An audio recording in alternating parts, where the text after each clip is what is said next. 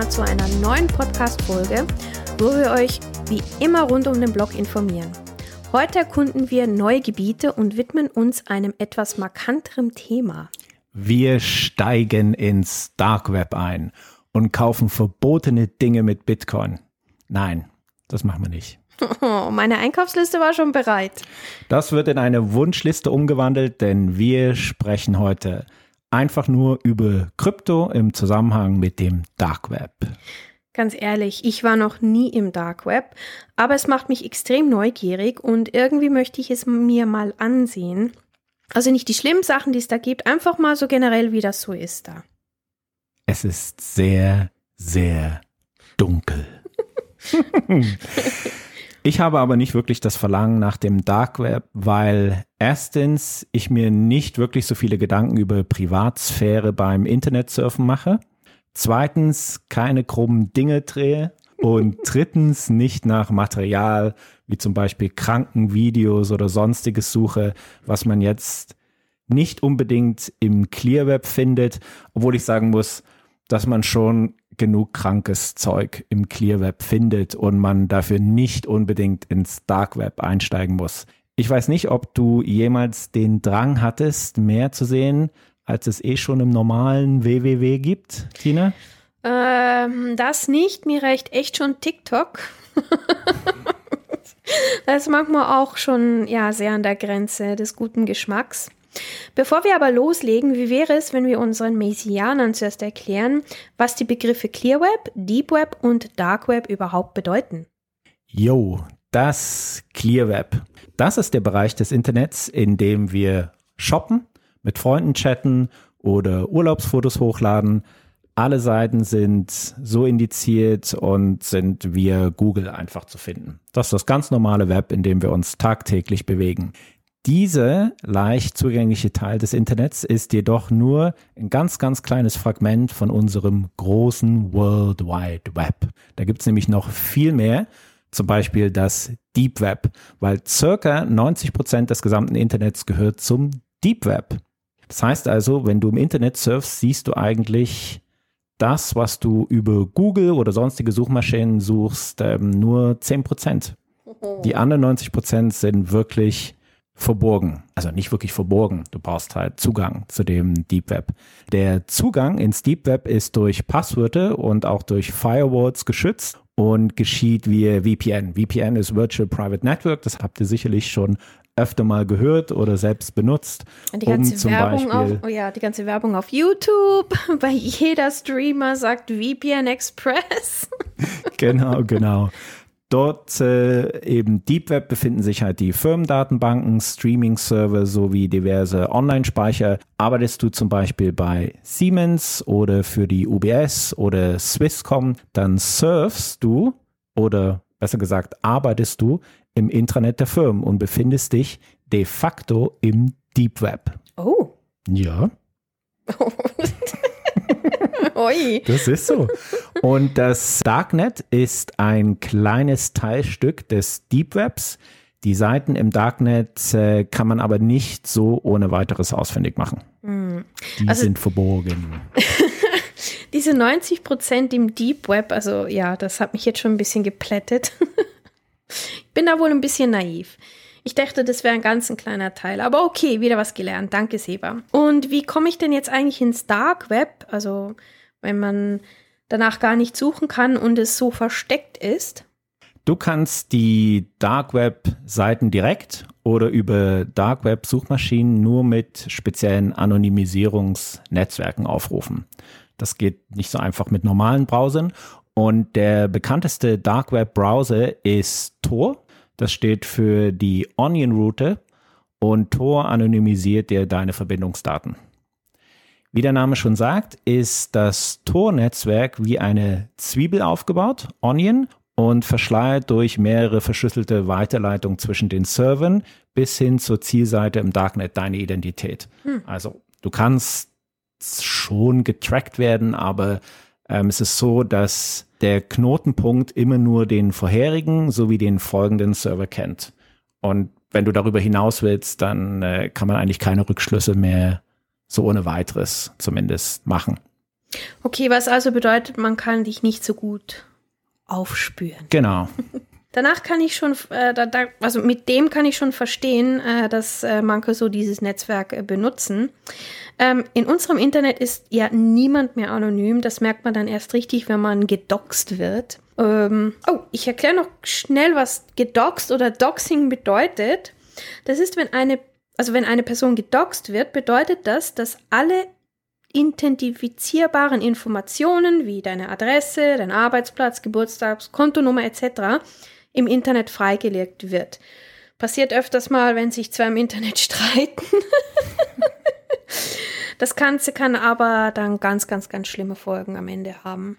Ja, ich glaube, es sind sehr viele relativ naiv mhm. im Internet unterwegs. Ich glaube nicht, dass sich viele Personen bewusst sind, dass das Internet eigentlich wirklich ein offenes Buch ist. Ja. ja also vor allem das Clear Web. Das Clear Web ist ein absolut offenes Buch und auch das Deep Web ist zwar geschützt, aber es gibt nichts, was man nicht hacken kann. Mhm. Und auch im Darknet mit Tor ist man nicht unbedingt hundertprozentig geschützt. Man ist einfach viel besser geschützt. Ich habe zwar etwas Schiss zu fragen, aber was findet man denn noch so im Dark Web? Ich weiß von einigem. Ich habe da so eine Netflix-Doku gesehen. Da gibt es einige. Aber hast du da mehr Informationen dazu? Ich war, wie gesagt, selbst noch nie im Dark Web. Habe auch nicht unbedingt vor, dort äh, einzusteigen, obwohl es reizt mich eigentlich schon. Es ist schon interessant. Aber ich war mal bei einer Demo vom Dark Web und es gibt auch unheimlich viel Material auf YouTube. Also das kann man sich angucken. Ich würde das auch empfehlen, falls irgendjemand interessiert ist, mal im Dark Web zu surfen, sich wirklich mit Anleitungen vertraut zu machen. Ja, es ist so, dass äh, im Dark Web Surfen ist per se nicht illegal. Auch der Tor-Browser ist per se nicht illegal, aber es ist schon so, dass bestimmte ja, ich will jetzt nicht sagen ähm, die Polizei, aber es sind, sag ich mal, doch schon Institutionen unterwegs, die immer mal ein paar Statistiken führen. FBI. Wer, wer benutzt jetzt eigentlich Tor?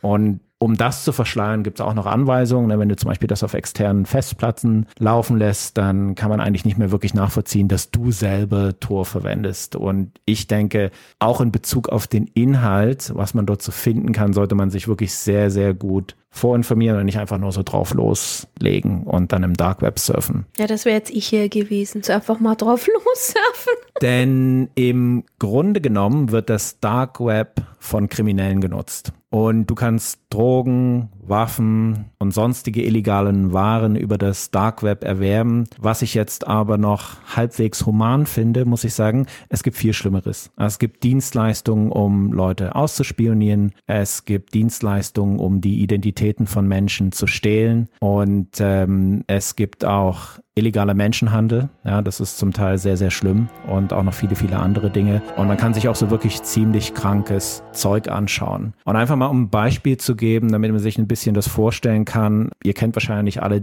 The Hunger Games, mhm. die Tribute von Panem auf Deutsch. Und das gibt es auch in echt. Ja, dann werden im Prinzip Leute zusammengetrommelt, die das finanzieren. Dann melden sich wahrscheinlich weniger gut betuchte Leute, die dann genau wissen, dass am Ende dann nur noch eine von zehn heil rauskommt. Und sowas ist natürlich absolut, absolut illegal, aber das gibt es. Und dann gibt es für den Gewinner ein hohes Preisgeld. Und darum gibt es wirklich kranke Leute, die sowas machen. Fällt mir gerade Squid Games ein. Ich glaube, das ist jetzt basierend auf wahren Begebenheiten, ja, so wie das klingt. Ja, das ist so. Falls man das im Prinzip noch nicht geschaut hat, läuft, ich, auf äh, Netflix. Netflix. Genau, und ist eine koreanische genau. Serie. Werbung. Es wird eine Season 2 geben. Aber ja, Squid Games ist schon ganz schön heftig. Wieder zurück zum Thema. Das erklärt jetzt, warum einige dieses Dark Web benutzen. Im normalen Internet findet man dich immer. Du bist einfach nicht anonym. Speziell, weil man so extrem äh, spezielle Dienstleistungen sucht. Auf alle Fälle. Und wie zahlt man jetzt für diese Dienstleistung? Für die meisten Dienstleistungen zahlt man in Bitcoin. Ja. Darum haben wir überhaupt das Thema gewählt. Weil, mhm. Warum reden wir jetzt hier die ganze Zeit über das Dark Web?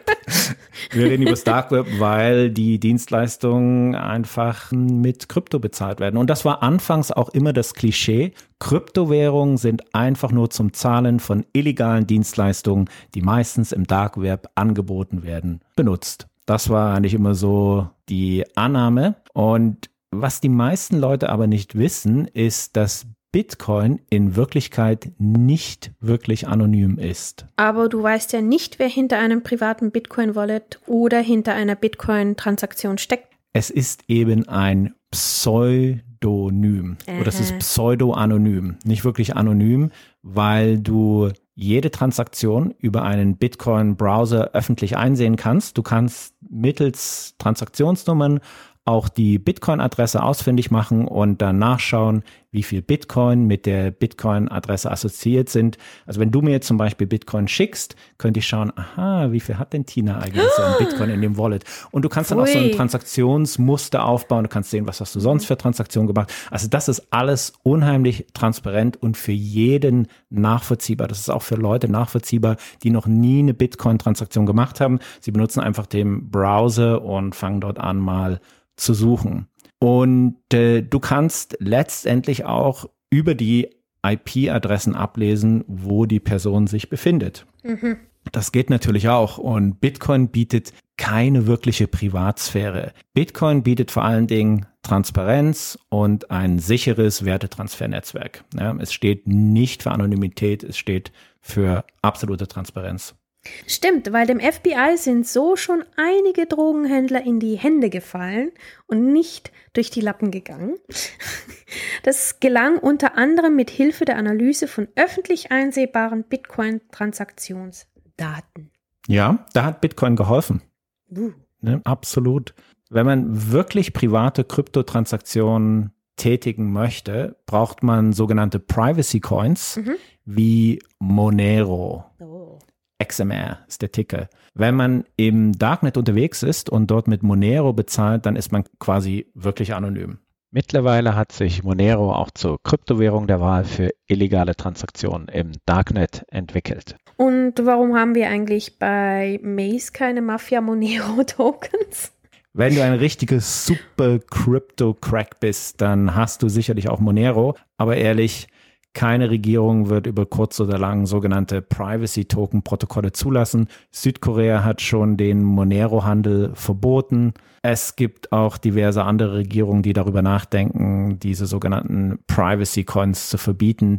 Ist ein schwieriges Thema. Ich glaube, auf der einen Seite schätze ich die Anonymität und auch, dass man diese ähm, finanzielle individuelle Freiheit hat. Auf der anderen Seite muss man realistisch bleiben. Ja, das ist eben nicht genau das, was man eigentlich will. Ich meine, Regierung und, und Regulatoren, die hadern schon generell mit Kryptowährungen und äh, verbieten zum Teil schon äh, private Wallets, sogar schon von Bitcoin, Ja. obwohl man das einsehen kann und nachvollziehen kann. Und auf lange Sicht denke ich, trotz der guten Intention vielleicht und äh, der wirklich sehr guten Technologie haben Privacy Coins einfach keine Chance.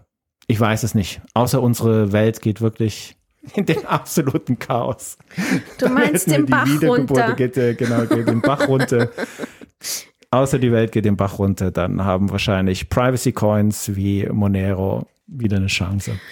Ja, gut. Äh, und ich denke, mit dem werden wir die heutige Folge beenden. Sie war mal wieder super spannend und ich habe viel gelernt. Liebe Messianer, ich hoffe, euch hat die Folge auch Spaß gemacht und bis zum nächsten Mal. Bis zum nächsten Mal und das nächste Mal werden wir euch nochmal mit einem Ethereum-Thema beglücken, Oh, weil wir kommen dem Ethereum-Merch sehr, sehr nah. aber heute gibt es noch Spoiler. wir, genau, da gibt es noch Spoiler und wir wollen nochmal darüber sprechen. Denn gerade heute wurde das Merch-Datum nochmal bestätigt. Hm. Und ich denke, da sollten wir definitiv nochmal eine Folge machen. Und dann werden wir wahrscheinlich, das haben wir, glaube ich, ganz, ganz am Anfang mal versprochen, so eine Folge zu machen zu ESG und Ah, ja, ja. Genau, gut. Also, liebe Messianer, jetzt habt ihr noch ein bisschen Spoiler bekommen auf die nächsten Folgen. Wir freuen uns auf euch und tschüss. Tschüss.